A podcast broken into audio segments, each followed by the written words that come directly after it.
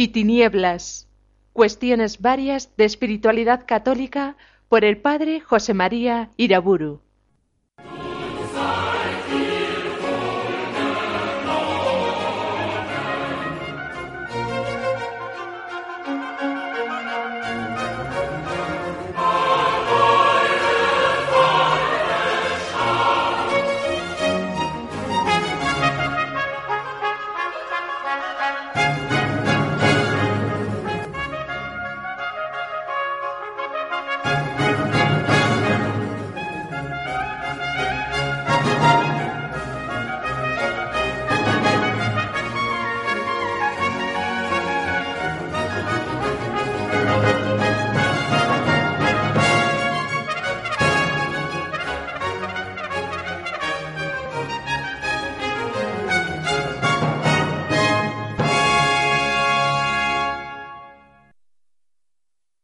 En el nombre del Padre, del Hijo y del Espíritu Santo.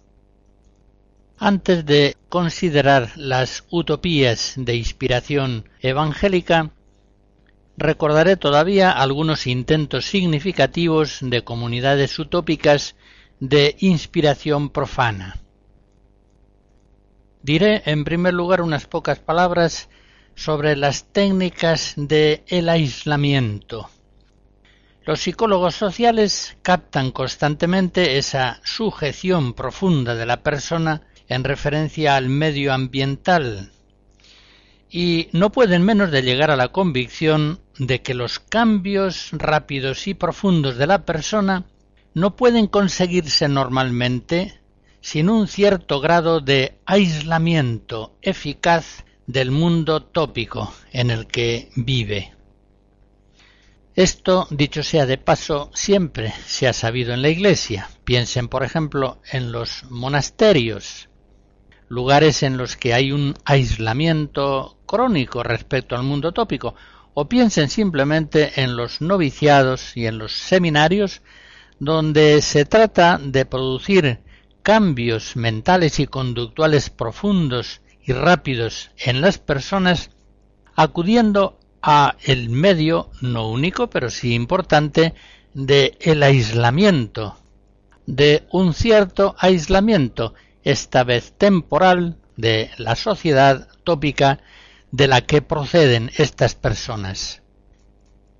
En numerosos estudios de psicología social se han hecho observaciones acerca de náufragos, espeleólogos, exploradores de lugares desérticos, de selvas, así como se han estudiado también las experiencias provocadas en laboratorio de aislamiento, con supresión de sonidos e imágenes, con eliminación tanto de noticias como de las relaciones sociales habituales, que han llevado a conocer los sorprendentes cambios que el aislamiento radical provocado o a veces fortuito puede producir en los criterios, actitudes y costumbres de las personas. Estas técnicas que acentúan la fuerza del aislamiento para el cambio han venido siendo usadas concretamente en el tratamiento liberador de alcohólicos, y de adictos a las drogas. Diversas organizaciones como la Fundación Sayanon, creada en 1958 por un antiguo miembro de Alcohólicos Anónimos, al iniciar el tratamiento de liberación del alcohol, comienzan por situar a la persona en un ambiente completamente distinto al que habitualmente vive, aislándola radicalmente de los condicionamientos negativos que le venían del mundo tópico, de sus amigos, de sus compañeros, a veces incluso de su propia familia. En este mundo nuevo, producido por un aislamiento del mundo tópico y afirmado en una comunidad nueva, es donde la terapia antialcohólica consigue sus efectos más eficaces, logrados en no poca medida, como digo, gracias a ese aislamiento del mundo social tópico. Como más adelante veremos, las peregrinaciones en la tradición cristiana pretenden también, con la gracia de Dios y sirviéndose de un aislamiento más o menos prolongado durante los días o los meses o incluso los años que dura la peregrinación, un cambio profundo de la persona peregrinante. Un cambio de actitudes espirituales que se verá indudablemente facilitado por ese aislamiento temporal pero muy completo del mundo tópico en el cual ha estado viviendo. Aunque sea de una forma instintiva, no pocos jóvenes han intuido la fuerza liberadora del mundo tópico que hay en esos viajes prolongados, que a veces tomando su mochila en forma solitaria o acompañados de algún amigo, emprenden hacia lugares lejanos.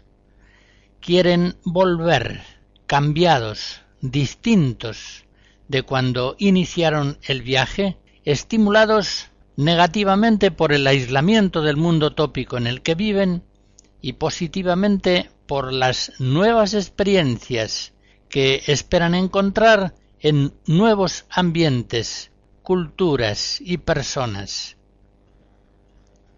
Primera Sinfonía de Brahms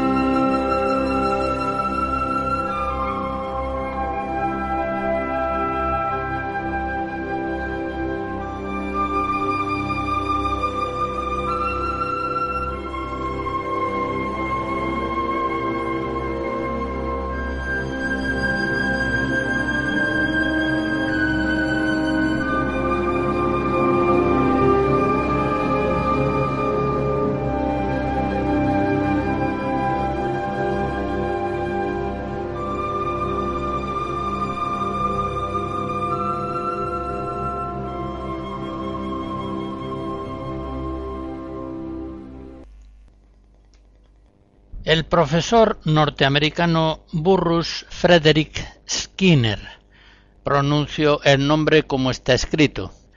Nacido en 1904, muerto en 1990, fue un notable psicólogo de la escuela conductista, behaviorista, y es famoso sobre todo a través de su novela utópica Walden una novela que ha conocido innumerables ediciones en muchas lenguas. La publica Skinner en el año 1948, precisamente cuando ingresa como profesor en Harvard. Y en esa obra, Waldentu expone las posibilidades del conductismo para modelar una comunidad humana nueva, una comunidad utópica en la que los individuos descondicionados del lamentable mundo tópico en el que vivían reciben un aprendizaje eficaz mediante un recondicionamiento total, dirigidos por una ingeniería conductual científica. Hago notar que en numerosos centros académicos de psicología social del siglo XX, Walden fue muchos años lectura obligada para los alumnos. En el prólogo de esta novela, Skinner hace una profesión sincera de fe utópica. él sigue los planteamientos de Thoreau, autor de una obra Walden o La vida en los bosques, publicada en 1854. Walden 2 es la versión 2, la versión segunda, científica mejorada, de aquella primera que describió en su obra el autor Toro. En la obra de Skinner se parte siempre de un convencimiento fundamental.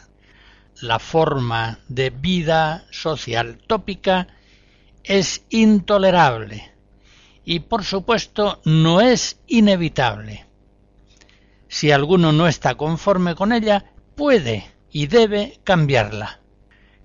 Pero que no trate de hacer esos cambios políticamente, es decir, procurando el cambio para todos.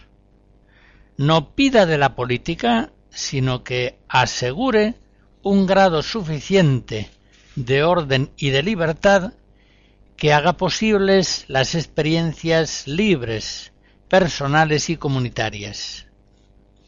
He aquí unos cuantos principios que deben regir el intento. Simplifique la persona sus necesidades al máximo. Procure una forma de vida en común, que no sea competitiva, sino cooperativa y solidaria. Ajústese a normas éticas flexibles y efectivas cuidando al máximo la educación conductista de los niños. Trabaje lo menos posible. Y por otra parte, esté siempre seguro de que no hay verdades eternas, de que todo es cambiable, de que es preciso experimentar siempre, cambiar y volver a cambiar si es preciso, alejándose así de una cultura esclerótica mediante un continuo optimismo creativo. En la novela Waldentú, Un buen día, los profesores Castell y Burris, este representa al propio Skinner, acompañados de dos parejas de novios, estudiantes de su universidad, deciden ir a pasar un tiempo en Waldentú. Es esta una población utópica de un millar de habitantes, fundada por un antiguo colega del profesor Skinner, a unos 40 kilómetros de una ciudad de los Estados Unidos. En Waldentú alternan los departamentos privados, funcionales y austeros, aunque bellos, con las salas comunes, comedores, talleres, biblioteca, granja, lavadero, guardería de niños, etc.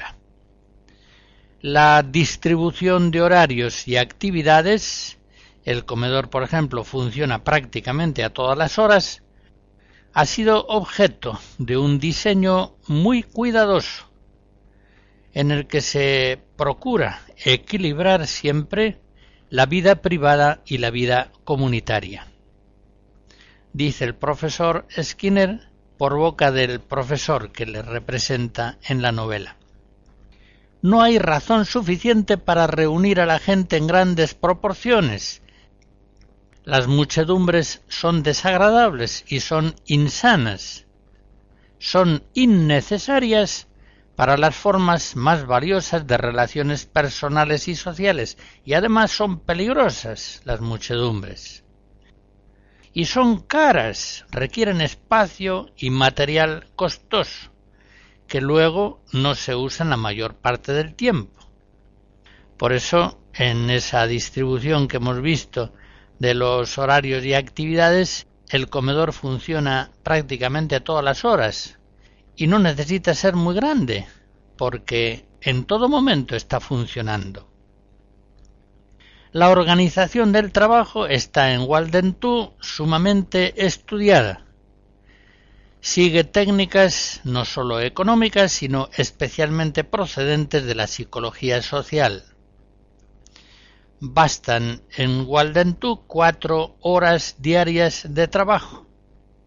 Recordemos que en la utopía de Moro eran seis. y en las reducciones jesuitas eran ocho las horas de trabajo. Bastan en Waldentú cuatro horas de trabajo para conseguir en una economía totalmente cooperativa una situación material confortable. A los pobladores de Waldentú no les preocupa en absoluto parecer raros a los hombres tópicos. Ellos se distancian del mundo secular y guardan con él, eso sí, unas relaciones suficientes. No prestan culto a la información de la actualidad. No les importa, no creen en la seriedad de esa actualidad cambiante. Y tampoco dan culto al deporte ni a las marcas atléticas. No admiten conferencias y adoctrinamientos. No admiten ninguna situación en la que uno, con mayúscula, se relaciona con todos, también con mayúscula, que permanecen pasivos, puramente receptivos. Evitan las actividades competitivas, incluso en los juegos, así como todo aquello que estimule la afirmación personal con desmedro de los otros. Todo ha de resultar unitivo y cooperativo. Es norma en Waldentú no dar las gracias a una persona, pues eso significaría distinguirla sobre las demás. Waldentú ignora toda institucionalidad normativa y vive según normas flexibles siempre modificables. Por supuesto, no prohíbe la práctica religiosa, pero de hecho ésta tiende a desaparecer. Legalmente Waldentú no es sino una empresa en la que libremente se han asociado un cierto número de personas. En Waldentú nadie cree en el viejo mito de la democracia, sino que un gobierno de planificadores orienta y organiza la vida de la comunidad y de las personas. Sin embargo, no hay peligro de dominación autoritaria, pues en Waldentú se han suprimido todos los condicionamientos culturales que llevan a regímenes oculta o abiertamente despóticos. En Waldentú se gobierna desde una objetividad científica que, gracias a la ciencia y a las técnicas del conductismo, viene a ser posible. Entregar la gestión del bien común a supuestas mayorías políticas democráticas sería una estupidez. Dice el profesor Skinner, por el personaje de la novela que le representa, que el pueblo no es el soberano en la democracia, es la víctima propiciatoria. ¿Es el pueblo un gobernante competente? No, ciertamente y cada vez es menos competente conforme avanza la ciencia política. El gobierno de Waldentú tiene todas las virtudes de la democracia y carece de todos sus defectos. Ponemos un gran cuidado en averiguar la voluntad del pueblo. La mayoría de los habitantes de Waldentú no tiene parte activa en las tareas de gobierno y tampoco lo desea. Hoy día, en cambio, todo el mundo se considera un experto gobernante y quiere que se escuche su voz. Confiemos en que sea sólo un elemento cultural históricamente pasajero. Como se ve, Waldentú está tan lejos de las democracias occidentales como del totalitarismo unitario soviético. Waldentú, estando situada como ciudad en los Estados Unidos, lógicamente centra su crítica en la política democrática.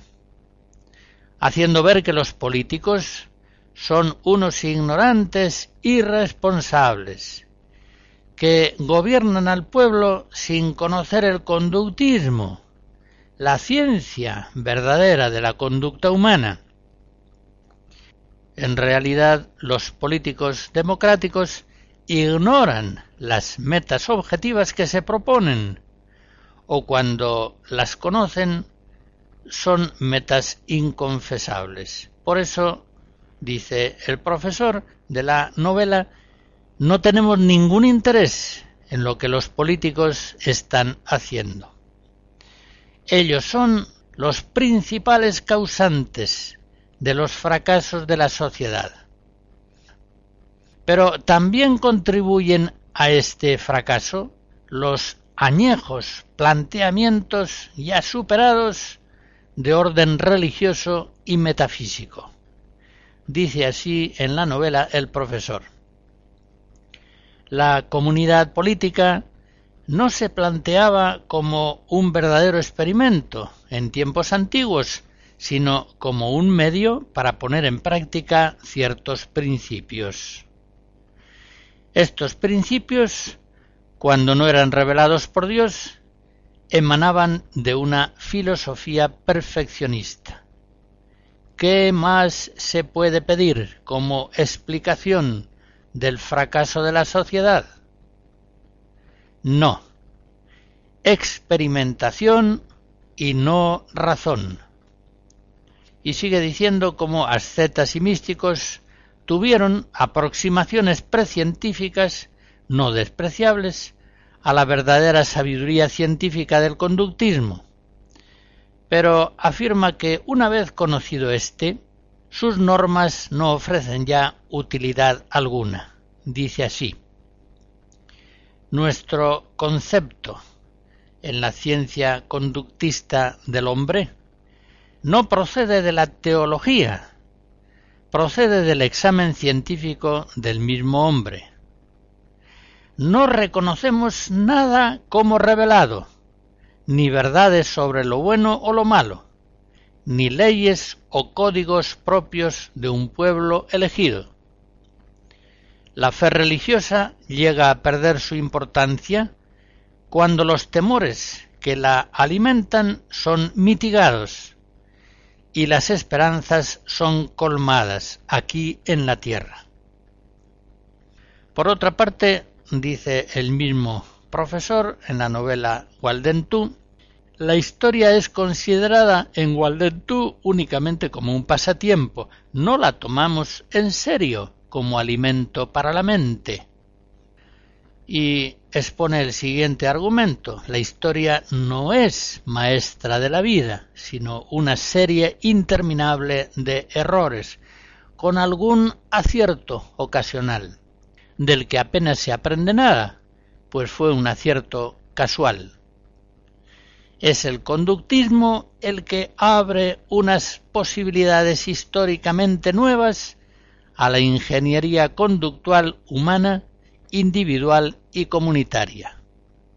Escribe Skinner, podemos hacer a los hombres adecuados para la vida en comunidad, proporcionando satisfacción a todos. Podemos hacerlo. Esta era antes nuestra esperanza, ahora es nuestra realidad. Por primera vez en la historia, estamos preparados para este tipo de gobierno, porque es ahora cuando podemos trabajar con el comportamiento humano de acuerdo con simples principios científicos.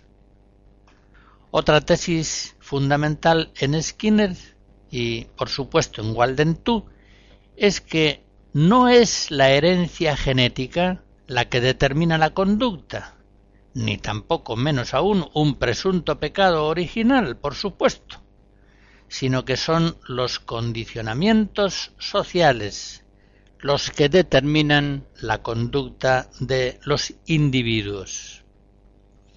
Creando, pues, condicionamientos adecuados de atracción y repulsión, es posible controlar la conducta humana, orientándola hacia el bien común. Y otra afirmación de principio también importante. Tampoco es una imaginaria libertad personal lo que podría llevar al bien común por caminos voluntaristas. Esta es una cuestión decisiva en los planteamientos de Skinner, que ha de quedar muy clara. Skinner no cree en la libertad del hombre. Dice así, si el hombre es libre, entonces una tecnología de la conducta es imposible. Pero yo niego rotundamente que exista la libertad. Debo negarla, pues de lo contrario mi programa sería totalmente absurdo. No puede existir una ciencia que se ocupe de algo que varíe caprichosamente. Es posible que nunca podamos demostrar que el hombre no es libre. Es una suposición. Pero el éxito creciente de una ciencia de la conducta hace ese convencimiento cada vez más plausible. El sentimiento de la libertad no debería engañar a nadie. Las fuerzas de los condicionamientos determinantes, por muy sutiles que sean, son fuerzas inexorables. Lo que ocurre ahora es que por primera vez en la historia de la humanidad podemos establecer una especie de control bajo el cual el controlado aunque observe un código mucho más escrupulosamente que antes bajo el antiguo sistema, sin embargo se sienta libre. Los controlados hacen lo que quieren hacer y no lo que se les obliga a hacer. Esta es la fuente del inmenso poder del refuerzo positivo, característico de los aprendizajes conductistas no hay coacción ni tampoco rebeldía. Mediante un cuidadoso esquema cultural, lo que controlamos, atención a esta afirmación del profesor Skinner, mediante un cuidadoso esquema cultural, lo que controlamos no es la conducta final, sino la inclinación a comportarse de una forma determinada, los motivos, los deseos, los anhelos. Y lo curioso es que, en este caso, el problema de la libertad nunca surge. Walden II, Walden tú es el lugar más libre de todo el planeta. Thank you.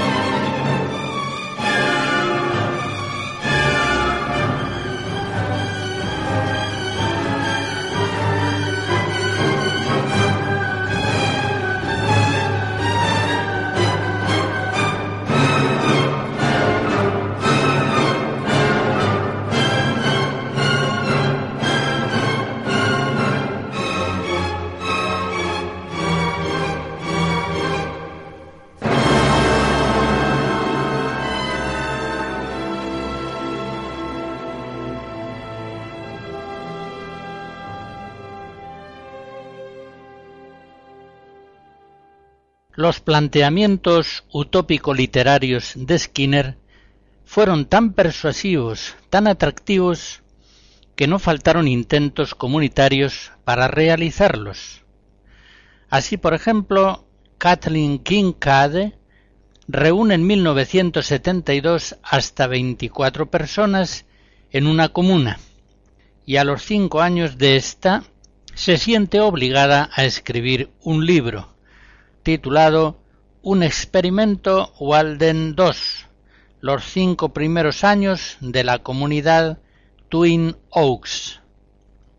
La verdad es que apenas se entiende que las astrosas vicisitudes comunitarias los mezquinos líos personales que allí se van refiriendo puedan ser presentados como un experimento Walden II. El propio Skinner en el prólogo del libro dice con toda razón la vida retratada en Walden II era el objetivo de Twin Oaks, pero no se abordó mediante la aplicación de criterios científicos. Kat y sus amigos simplemente fueron probando. Efectivamente fueron probando y el resultado de aquella convivencia comunitaria tiene un valor mínimo. No voy a intentar describir la comuna Walden 2 realizada bajo la dirección de Kat Kincade y tampoco describiré otras comunas modernas por la simple razón de que son indescriptibles al ser continuamente cambiantes y absolutamente heterogéneas. Por otra parte, como Katkin Cad hace notar en su libro, obtener datos sobre las comunas es extremadamente difícil y las razones que da son convincentes. Unas comunidades no contestan, otras mienten, otras suministran datos reales pero que a los dos meses son completamente diferentes. Otras ya han desaparecido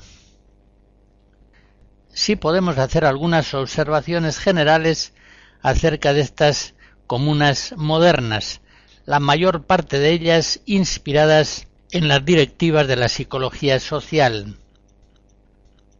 Las comunas urbanas son más numerosas que las rurales y ambas suelen estar integradas por gente joven y casi siempre han surgido en los países ricos.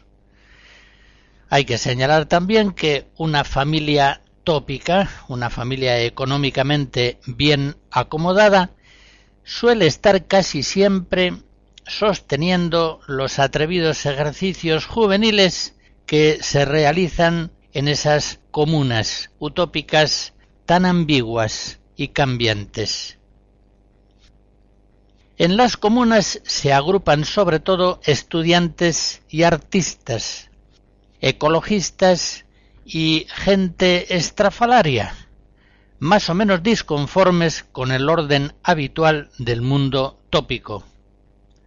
O sencillamente se juntan allí personas que no se sienten con fuerzas para responder a las exigencias de una sociedad que, sobre todo en el aspecto laboral, suele ser muy exigente en las pautas conductuales. En las comunas rurales suele haber más organización y estabilidad, pero se ven afectadas con frecuencia de un primitivismo bucólico, más bien tonto e inútil. Hay por lo demás comunas seculares y comunas de inspiración religiosa. Normalmente son estas más estructuradas y duraderas. Hay comunas laboriosas, pero son bastantes más las comunas perezosas, en las que las actividades más apreciadas y comunes son pasear, tomar el sol tumbados y tocar la guitarra, tocarla mal, porque tocarla bien exige bastante dedicación y trabajo. Hay comunas jerarquizadas y normativamente severas, pero son muchas más las comunas modernas de vida igualitaria, permisiva, anárquica e improvisadora. Unas comunas son ecologistas y naturistas, otras son un lugar privilegiado para la droga. Generalmente estas comunas se producen con una base mental mínima. Sencillamente van probando y por eso cambian con frecuencia de formas, en la convivencia según reciben nuevos integrantes. En casi todas estas comunas modernas el número de miembros suele ser muy reducido y muy inestable. Normalmente no duran, no suelen durar más que unos pocos años y a veces unos pocos meses. Como ustedes verán, la impresión general que las comunas modernas producen es sumamente pobre, incluso miserable. Apenas aportan nada a la historia de la utopía. Logran más o menos romper con el orden tópico del mundo habitual, pero no son capaces, no tienen vigor mental y espiritual para crear un micromundo utópico, valioso y durable. Esto no es extraño si sus mentores intelectuales son o han sido maestros al estilo de Skinner o de Adorno, Marcuse, Moreno, Lewin, Reis, Roger y otros semejantes. Voy a recordar un testimonio interesante dado por el hermano Efraín, el fundador de las comunidades de las bienaventuranzas.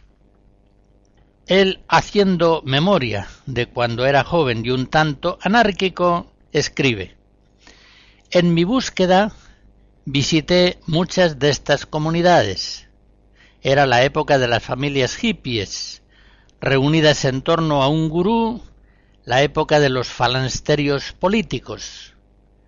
Entre estas experiencias, las menos creíbles eran sin duda las comunidades políticas, porque a pesar de la generosidad de sus miembros, el compromiso político se sobreponía a todo el resto, y finalmente las comunidades no duraban el factor humano terminaba por dominar y consiguientemente por ahogar el impulso inicial de generosidad.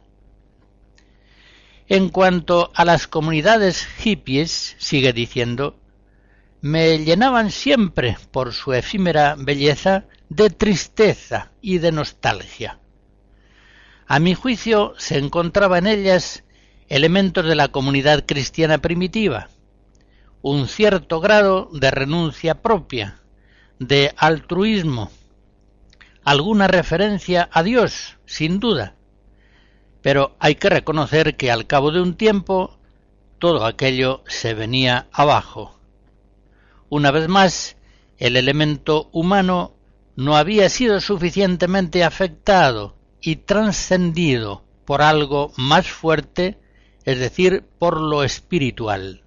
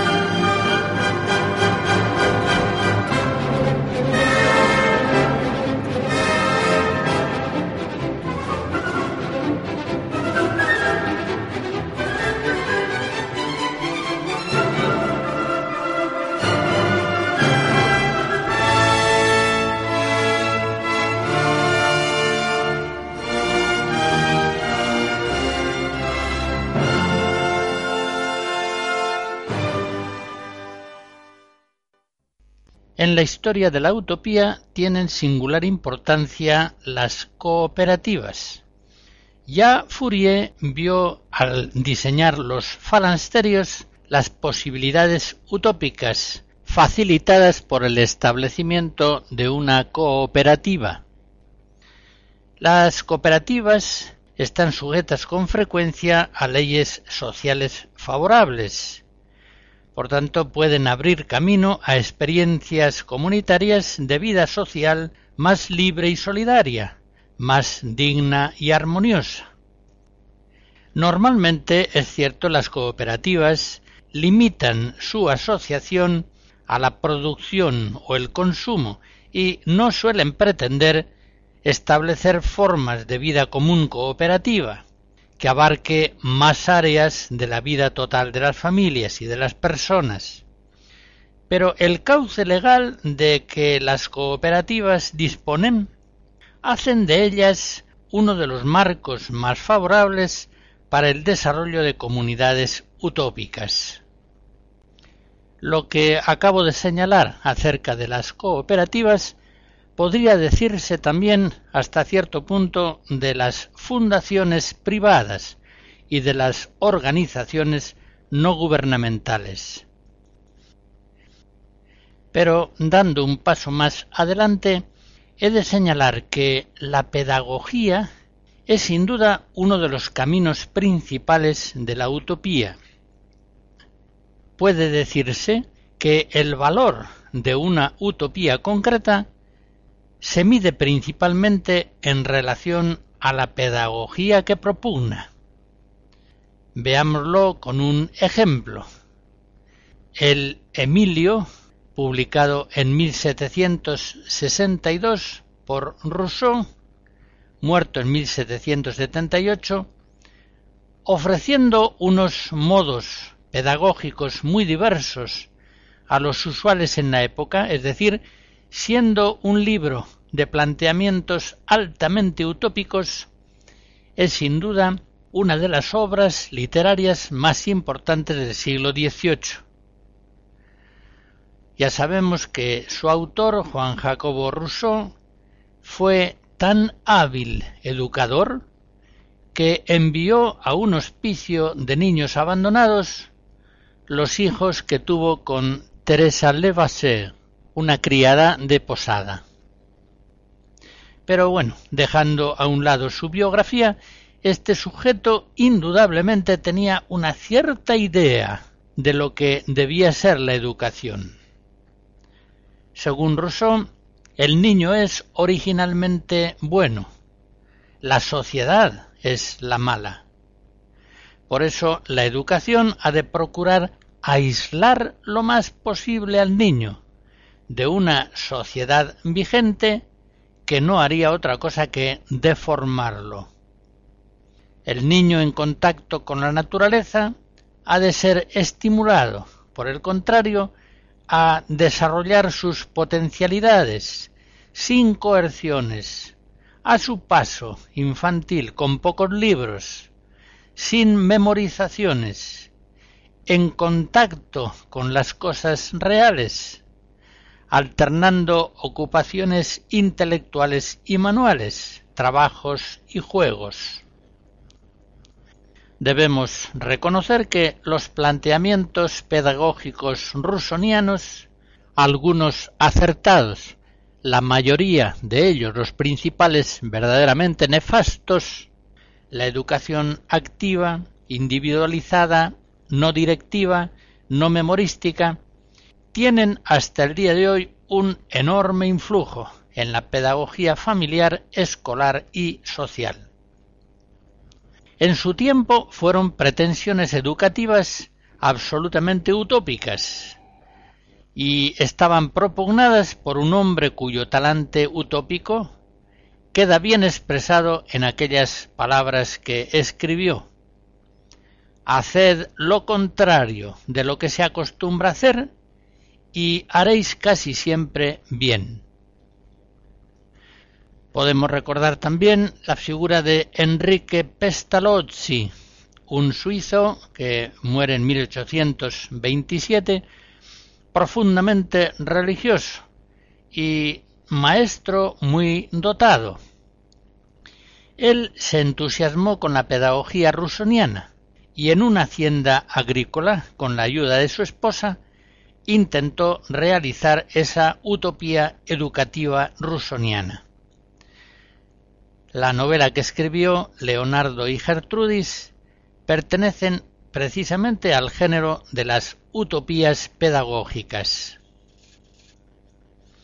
Merece la pena señalar que la historia de la pedagogía, mostrándonos sucesivamente modelos educativos tan diferentes, fundamentados en tan diversas concepciones filosóficas y religiosas del hombre, nos permite conocer que los planteamientos pedagógicos actuales, tópicos, hoy vigentes en un lugar, son absolutamente discutibles, son unos ciertos modos que distan años luz de otros imperantes en otras épocas o en otras áreas culturales del propio tiempo actual.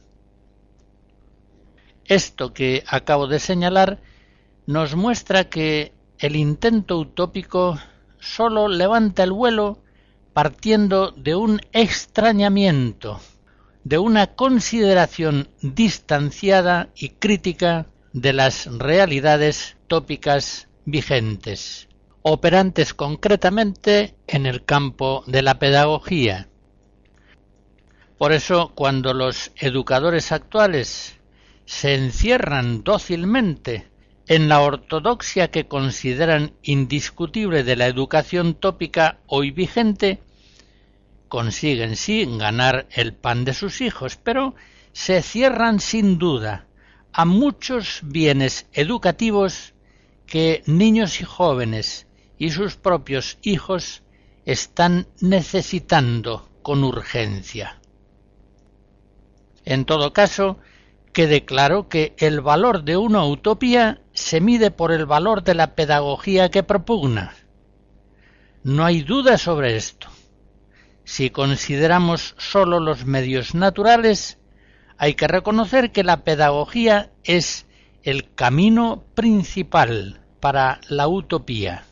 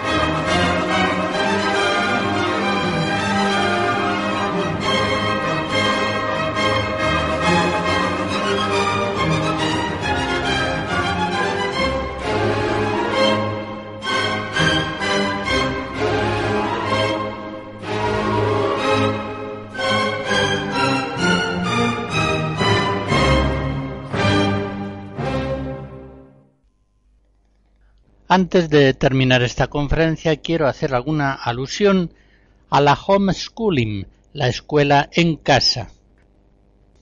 Debemos recordar en primer lugar que el derecho a educar a los hijos pertenece a los padres fundamentalmente.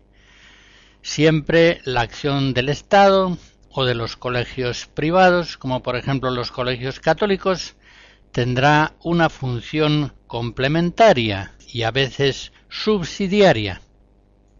Pero ciertamente una educación estatal obligatoria es un grave atropello contra el derecho de los padres. Es inadmisible y va contra todo derecho la coacción estatal a los padres imponiéndoles un cierto modelo de educación pública. Cuando los padres no se identifican con la educación que se está dando en los centros públicos y tampoco tienen a su disposición colegios privados que den efectivamente la educación por ellos deseada. Estos padres tienen derecho a recibir del Estado una protección legal para poder llevar adelante en sus propias casas la educación de sus hijos unas veces en la unidad de la comunidad familiar, otras veces asociándose con otras familias. La escuela en casa, la práctica de homeschooling, se inicia a mediados de los años 80 del siglo pasado, especialmente en los Estados Unidos. pero en realidad existe desde hace ya muchos siglos. Bastaría con recordar el hogar de San Bernardo, en el que la beata Alicia, la madre, venía a ser maestra y tutora de la educación de cada uno de sus numerosos hijos. O podríamos recordar también el hogar de Santo Tomás Moro, verdaderamente una escuela perfectamente organizada para sus hijos y los hijos de otras familias amigas. Este movimiento pedagógico alternativo a la educación estatal cuenta ya, sobre todo en Estados Unidos, con numerosas asociaciones encargadas de promocionarlo. Facilitan a los padres los materiales educativos necesarios, organizan encuentros para ayudarles en el desarrollo de su función educativa de tal modo que puedan dar los padres a sus hijos una enseñanza individualizada y que tenga todas las garantías en lo referente a los planteamientos culturales, religiosos y morales. Actualmente en los Estados Unidos unos dos millones de niños en edad escolar están siendo educados a través del homeschooling y esta fórmula pedagógica familiar va creciendo notablemente también en otros países. Por otra parte, hay que señalar que el sistema pedagógico de la escuela en casa da frutos muy positivos. Estudios realizados al respecto nos muestran que los niños que han sido educados a través de la homeschooling logran niveles de conocimientos y de formación personal considerablemente superiores a los conseguidos por los sistemas escolares públicos. No es evidentemente la escuela en casa la panacea para resolver todos los problemas educativos de los niños en el tiempo actual. Los colegios católicos, cuando realmente dan educación católica, disponen lógicamente de unos medios educativos y socializadores que no pueden alcanzarse en el mismo grado en la homeschooling. Pero ciertamente a la hora de hacer hombres nuevos, bien diferenciados de la mentalidad y de las pautas conductuales del mundo tópico, la escuela en casa ofrece sin duda unas virtualidades positivas del más alto interés. La bendición de Dios Todopoderoso, Padre, Hijo y Espíritu Santo, descienda sobre ustedes y les guarde siempre. Amén.